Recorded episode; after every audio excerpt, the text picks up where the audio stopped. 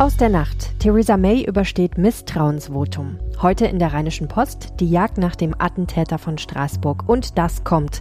Heino wird 80. Es ist Donnerstag, der 13. Dezember. Guten Morgen. Der Rheinische Post Aufwacher. Der Nachrichtenpodcast am Morgen. Puh, das war jetzt aber knapp. Donnerstag, der 13. Falls ihr abergläubisch seid, habe ich jetzt den ultimativ glückbringenden Nachrichtenpodcast der Rheinischen Post für euch. Mein Name ist Helene Pawlitzki und ich bringe euch jetzt auf den neuesten Stand der Nachrichten am frühen Morgen. Und wir starten in London, wo Theresa May mal wieder Zähigkeit bewiesen hat. Denn das muss man der britischen Premierministerin ja lassen. Seit Monaten kriegt sie Feuer von allen Seiten, aus Brüssel, von den Medien, von der Opposition, sogar von der eigenen Partei. Und sie lächelt alles weg zeigt sich meist außerdem kämpferisch. Jetzt gipfelte die Ablehnung in einem Misstrauensvotum gegen sie im britischen Parlament. Heißt, genug Abgeordnete waren gegen ihre Politik und ihre Verhandlungsergebnisse bezüglich des Brexit, dass darüber abgestimmt wurde, ob May weiterhin das Land führen soll. Das Ergebnis? Die Premierministerin stolpert erstmal nicht über den Brexit-Deal. Am Abend überstand sie die Misstrauensabstimmung. Sie erhielt die Stimmen der von 200 der 317 konservativen Abgeordneten im Unterhaus. Mit diesem Ergebnis kann May als Parteichefin und Premierministerin weitermachen. Philipp Detlefs berichtet für die deutsche Presseagentur, die dpa aus London. Philipp, jetzt hat May zwar das Misstrauensvotum überstanden, aber gestärkt geht sie daraus ja nicht hervor. Was heißt das für ihre Chancen, den Brexit-Deal durchs Parlament zu bekommen? Nichts Gutes. Sie wusste ja vorher schon, dass sie für das Brexit-Abkommen keine Mehrheit bekommen wird. Deshalb hat sie die Abstimmung ja auch vertagt. Aber das ist eigentlich nur ein Spiel auf Zeit. Denn es wird jetzt nicht leichter für sie. Genau genommen kann sie sich jetzt ja auch ausrechnen, dass die 117, die ihr das Vertrauen entzogen haben, auch gegen den Brexit-Deal stimmen werden. Dazu kommen dann noch mehr Gegenstimmen, zum Beispiel die der nordirischen DUP und der Opposition. Also die Chancen stehen sehr, sehr schlecht für sie. Wie hat Theresa May auf das Ergebnis reagiert und was sagen ihre Gegner? Sie wirkte natürlich erleichtert, aber sie hat auch teilweise eine Niederlage eingestanden und eingeräumt, dass das eine erhebliche Zahl an Abgeordneten war, die gegen sie gestimmt hat. Sie versuchte so ein wenig zu beschwichtigen, hat gesagt, sie habe sich angehört, was ihre Gegner gesagt haben, hat dann aber nochmal für ihr Abkommen geworben. Brexit-Hardliner Jacob Rees-Mogg, der das Misstrauensvotum mit angestoßen hatte, den interessiert das wohl eher weniger. Der hat von einem schrecklichen Ergebnis gesprochen und May geraten, sie solle dringend zur Queen gehen und zurücktreten. Welche Hoffnungen knüpft May an den heutigen EU-Gipfel? Was könnte sie erreichen, wo doch die EU nicht zu Nachverhandlungen bereit ist? Sie will rechtliche und politische Rückversicherungen suchen, sagt sie hinsichtlich des Backstop, dieser Garantie für eine offene Grenze zwischen Nordirland und Irland, denn das ist ja das Streitthema in der Brexit-Debatte. Bundeskanzlerin Angela Merkel und die übrigen Staats- und Regierungschefs haben angekündigt, dass sie dazu beitragen wollen, dass der Brexit-Deal eine Mehrheit im britischen Parlament findet. Tja, bloß wie das ohne Nachverhandlung klappen soll, das weiß momentan niemand. Gut möglich, dass es also am Ende doch einen ungeregelten Austritt gibt. Vielen Dank, Philipp. Ja, wie geht es denn jetzt weiter mit den Verhandlungen um den Austritt Großbritanniens aus der Europäischen Union? In Brüssel kommen die Staats- und Regierungschefs der EU heute zum letzten Gipfel des Jahres zusammen. Dort dürfte das Abstimmungsergebnis aus London erstmal für Erleichterung sorgen. In der kritischen Phase würde ein Sturz Mays nämlich alles noch viel komplizierter machen. Trotzdem, alles ist jetzt schon kompliziert genug, denn der Deal, den Theresa May mit der EU ausgehandelt hat, wird bei ihr zu Hause nicht akzeptiert. Die Frage ist jetzt, verhandelt die EU neu mit May Bisher sagen die EU-Politiker, kommt nicht in Frage. Das aktuelle Angebot ist der beste Deal, den es gibt und Theresa May muss sich halt bemühen, zu Hause dafür Mehrheiten zu finden. DPA-Korrespondentin Sarah Geiser-D berichtet aus Brüssel. Sarah, bisher heißt es ja aus Brüssel immer, es gibt keine Nachverhandlungen. Aber die EU will ja auch keinen ungeordneten Brexit. Könnte sich an der harten Haltung heute doch noch was ändern? Das sieht eher nicht so aus. Also Kanzlerin Merkel hat das im Bundestag kurz vor ihrer Reise hier nach Brüssel auch noch mal deutlich zu verstehen gegeben. Wir haben nicht die Absicht, das Austrittsabkommen ähm, wieder zu verändern. Das ist die allgemeine Position der 27 Mitgliedstaaten. Merkel sagt, die EU setzt weiter darauf, dass es zu einem geordneten EU-Austritt der Briten kommt. Wir haben wenig Zeit, aber wir haben noch Zeit, meint die Kanzlerin. Dennoch wollen sich die verbleibenden EU-Staaten auch auf ein No-Deal-Szenario, also den chaotischen Brexit, vorbereiten, damit im Fall der Fälle soweit es geht, sowohl die Wirtschaft als auch die Bürger keinen allzu großen Schaden erleiden. Ja, irgendwas muss ja her, was die Kritiker in London überzeugt. In den letzten Tagen wurde viel von einer möglichen Zusatzerklärung gesprochen, in der den Briten bestimmte Rückversicherungen gegeben werden. Könnte diese Erklärung heute Abend stehen? Also laut EU-Ratschef Tusk wird die britische Premierministerin heute hier in Brüssel erstmal angehört und dann wollen die anderen EU-Chefs mit einer schriftlichen Erklärung äh, reagieren. Solche Gipfelbeschlüsse, die sind dann auch für die EU verbindlich. Aber was da dann letztlich drin steht, ähm, ob das dann schon die Kritiker in London überzeugen könnte oder ob die eben doch auf Nachverhandlungen bestehen oder noch irgendwelche anderen Zusicherungen, das müssen wir einfach mal abwarten. Ich stelle mich in jedem Fall auf einen sehr langen Tag heute und auf eine sehr kurze Nacht dahin. Herzlichen Dank, Sarah Geiser, die aus Brüssel für diese Einschätzungen. In der Rheinischen Post geht es heute auf nicht weniger als drei Seiten um das Attentat von Straßburg. Am Dienstagabend soll dort ein mutmaßlicher Islamist das Feuer auf einem Weihnachtsmarkt eröffnet haben. Das sagen die französischen Behörden. Auch mehr als 24 Stunden nach dem Angriff ist er noch auf der Flucht. Der Verdächtige entkam am Dienstag mit einem Taxi. Er ließ sich vom Taxifahrer etwa zehn Minuten chauffieren und stieg dann aus. Das sagte der Pariser Antiterrorstaatsanwalt Remy Heitz. Ich spreche jetzt mit dpa-Korrespondentin Dorothea Finkbeiner in Paris. Dorothea, was hat sich über Nacht in Frankreich in Straßburg getan? Denn den mutmaßlichen Täter hat man ja nach wie vor noch nicht gefunden. Nein, und das trotz des Großaufgebots der Polizei und obwohl die Behörden sich gestern Abend entschieden haben, ein Foto des 29-Jährigen zu veröffentlichen, in der Hoffnung, dass es vielleicht doch Zeugen gibt, die ihn auf der Flucht gesehen haben und das der Polizei melden. Denn es ist natürlich für die Menschen in Straßburg schrecklich, nicht zu wissen, ob sich da irgendwo noch ein Mörder, ein Attentäter in ihrer Stadt versteckt hält, der vielleicht nochmal zuschlägt. Auch deshalb, wegen dieser Ungewissheit, bleibt der Weihnachtsmarkt heute nochmal geschlossen. Aber Schulunterricht ist wieder wie üblich und auch Veranstaltungen Veranstaltungen sollen nicht abgesagt werden. War der Weihnachtsmarkt eigentlich ausreichend gesichert? Denn dass solche Märkte und gerade so berühmte wie der in Straßburg Anschlagsziele sind, das ist ja nicht neu. Was sagt denn der Bürgermeister der Stadt dazu? Also der hat darauf nur gemeint, es sei bei der Eröffnung kritisiert worden, dass die Sicherheitsvorkehrungen zu stark seien. Jetzt plötzlich sollen sie zu schwach gewesen sein und hat dann gegenüber BFM TV erklärt. Euh, Seit den Attentaten in Paris haben wir hier Eingangsschleusen, kontrollieren Taschen und Mäntel. Autos kommen nicht rein. All diese Maßnahmen haben funktioniert. Und ich denke, ein Attentäter Täter wäre auch nicht mit einer Bombe bis zwischen die Buden gekommen. Aber wenn jemand mit gut versteckten Waffen in die Nähe des Marktes läuft, wie soll man das verhindern? Der 29-jährige Sheriff C, nach dem gesucht wird, war ein Fisch S, also bereits in der französischen Gefährderdatei. Wie kann so ein Mann dann trotzdem einen Anschlag begehen? Naja, der war jetzt nicht als tickende Bombe eingestuft, sondern einfach als jemand, der grundsätzlich verdächtig ist, radikalisiert zu sein.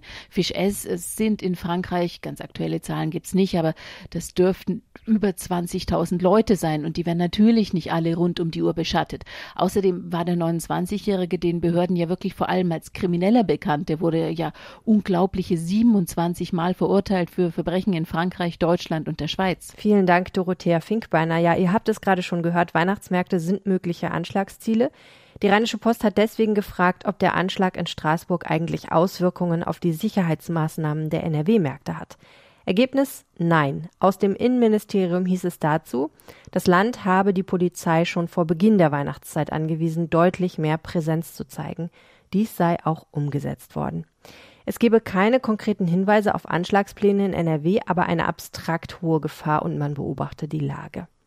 Die Städte in NRW haben zusammengerechnet bereits viele Millionen Euro in den Schutz ihrer Weihnachtsmärkte gesteckt. Insbesondere seit dem Terroranschlag auf dem Berliner Weihnachtsmarkt vor zwei Jahren ist massiv aufgerüstet worden. Ihr habt das bestimmt schon selbst gesehen. Zufahrtsstraßen werden zum Beispiel mit mobilen oder festen Sperren vor Anschlägen mit Lastwagen geschützt aller Orten. Äh, zum Beispiel in Bochum an den Zufahrtsstraßen stehen sogenannte Mifram-Sperren, die auch die israelische Armee einsetzt. Solche Metallbarrieren können selbst schwerste Lastwagen stoppen. Und neben Polizei schützen vielerorts auch noch Sicherheitsdienste die Märkte. Die einzige Auswirkung, die die Anschläge aus Straßburg jetzt offenbar aktuell haben, die Bundespolizei in Aachen hat ihre Kontrollmaßnahmen in der Grenzregion zu Belgien etwas erhöht und setzt etwas mehr Personal ein. Und jetzt zu weiteren Nachrichten des Tages. Im Tarifkonflikt bei der Deutschen Bahn zeichnet sich keine rasche Lösung ab. Die Bahn hat ein neues Angebot an die Gewerkschaften vorgelegt und wollte so Bewegung in die schwierigen Verhandlungen bringen. Die Gespräche mit der Eisenbahn- und Verkehrsgewerkschaft wurden in der Nacht in Berlin dann aber unterbrochen und am Vormittag soll jetzt weiter verhandelt werden. Wenn ihr wissen wollt, ob es weitere Streiks gibt, schaut auf RP Online vorbei. Nach dem Kompromissvorschlag der Bundesregierung wird das umstrittene Werbeverbot für Schwangerschaftsabbrüche heute im Bundestag diskutiert. Die FDP fordert in einem Antrag die Streichung des Paragraphen 219a. Unterdessen haben sich CDU, CSU und SPD darauf geeinigt, das Werbeverbot zu reformieren. Aus dem Kanzleramt hieß es, es solle eine rechtliche Neuregelung geben. Sie solle festlegen, dass und wie Ärzte und Krankenhäuser künftig über Abtreibungsangebote informieren können. Werbung im eigentlichen Sinne solle es aber auch künftig nicht geben. Derzeit dürfen Ärzte und Krankenhäuser praktisch nicht öffentlich darauf hinweisen, dass bei ihnen Abtreibungen durchgeführt werden. Während Abtreibungen unter bestimmten Umständen legal sind, ist es deshalb für Frauen schwierig, sie durchführen zu lassen. Konkret sieht die Neuregelung vor, dass die Bundesärztekammer und die Bundeszentrale für gesundheitliche Aufklärung Kontaktinformationen für Betroffene zur Verfügung stellen sollen. Ziel sei es, mehr Rechtssicherheit für Ärztinnen, Ärzte und Krankenhäuser zu schaffen, hieß es aus den Ministerien. Der frühere Anwalt von US-Präsident Donald Trump, Michael Cohen, muss ins Gefängnis. Ein Bundesgericht in New York verurteilte Cohen zu einer dreijährigen Haftstrafe, die er im März antreten muss. Der einzige Trump-Vertraute wurde außerdem dazu verpflichtet, rund zwei Millionen Dollar an die Staatskasse zu zahlen. Verurteilt wurde Cohen unter anderem wegen Steuerhinterziehung und Falschaussagen vor dem Kongress. Der 52-jährige Cohen erhob bei der Anhörung am Mittwoch schwere Vorwürfe gegen den US-Präsidenten. Er sagte vor Gericht wörtlich, ich übernehme die volle Verantwortung für jede Tat, zu der ich mich schuldig bekannt habe, meine persönlichen und diejenigen, an denen der Präsident der Vereinigten Staaten von Amerika beteiligt war. Er habe es immer wieder als seine Pflicht empfunden, Trumps, Zitat, schmutzige Taten zu vertuschen. Mit seinen Geständnissen setzte Cohen Trump unter Druck. Cohen kooperiert mit FBI-Sonderermittler Robert Mueller, der untersucht, ob es im Präsidentschaftswahlkampf 2016 geheime Absprachen des Trump-Lagers mit Vertretern Russlands gegeben hat. Trump weist das zurück und spricht von einer, Zitat, Hexenjagd. Die Berateraffäre im Verteidigungsministerium wird zum Fall für einen parlamentarischen Untersuchungsausschuss im Bundestag. Die Obleute von Grünen, FDP und Linken im Verteidigungsausschuss verständigten sich am Mittwoch auf die Einsetzung eines solchen Gremiums. Es soll den Einsatz externer Fachleute für einen dreistelligen Millionenbetrag unter Verteidigungsministerin Ursula von der Leyen von der CDU aufklären. Ausgelöst wurde die Affäre im August durch einen Bericht des Bundesrechnungshofs. Er hatte die Wirtschaftlichkeit und Rechtmäßigkeit des Beratereinsatzes im Ministerium stark angezweifelt. In den Jahren 2015 und 2016 wurden dort mindestens 200 Millionen Euro für externen Sachverstand ausgegeben. Es stehen die Vorwürfe der Verschwendung von Steuereinnahmen und der Vetternwirtschaft im Raum. Die Polizei in Nordrhein-Westfalen bekommt mehr Befugnisse. Der Landtag verabschiedete am Mittwoch mit den Stimmen der Regierungsfraktionen von CDU und FDP sowie der oppositionellen SPD das neue Polizeigesetz. Vorausgegangen waren monatelange Debatten und mehrfache Änderungen, nachdem Verfassungsrechtler massive Bedenken gegen das ursprüngliche Sicherheitspaket geäußert hatten. Die SPD war in die Nachbesserungen eng eingebunden worden. Der Terroranschlag in Straßburg unterstreiche die Bedeutung des Gesetzes, sagte Innenminister Herbert Reul von der CDU. Das Attentat zeige, so Reul wörtlich, dass die Gefahr des Terrorismus real ist, dass Europa im Zentrum des Terrorismus liegt und dass es Zeit ist zu handeln. Remscheid hat wieder ein Kino. Der Filmpalast der Gruppe Cinestar ist am Mittwochabend mit Schauspieler Florian David Fitz als Stargast und der Komödie 100 Dinge eröffnet worden. Sieben Jahre dauerte die Zeit ohne Kino. Jetzt hat die Stadt einen 15 Millionen Euro teuren Filmpalast, sechs Säle, über 1000 Sitzplätze, Leinwände mit bis zu 150 Quadratmetern Größe. Der lange dunkle Winter ist also gerettet, zumindest in Remscheid. Und zum Schluss noch eine kuriose Geschichte aus Düsseldorf. Dort waren Kranbauteile im Wert von 200.000 Euro verschwunden. Jetzt sind sie wieder aufgetaucht auf einem Grundstück in Düsseldorf-Rath. Wie eine Polizeisprecherin unserer Redaktion am Mittwochmorgen sagte, lagen die drei Tonnen schweren Hydraulikwerkzeuge unter einer Plane auf einem Grundstück in Rath. Die genauen Umstände würden derzeit ermittelt.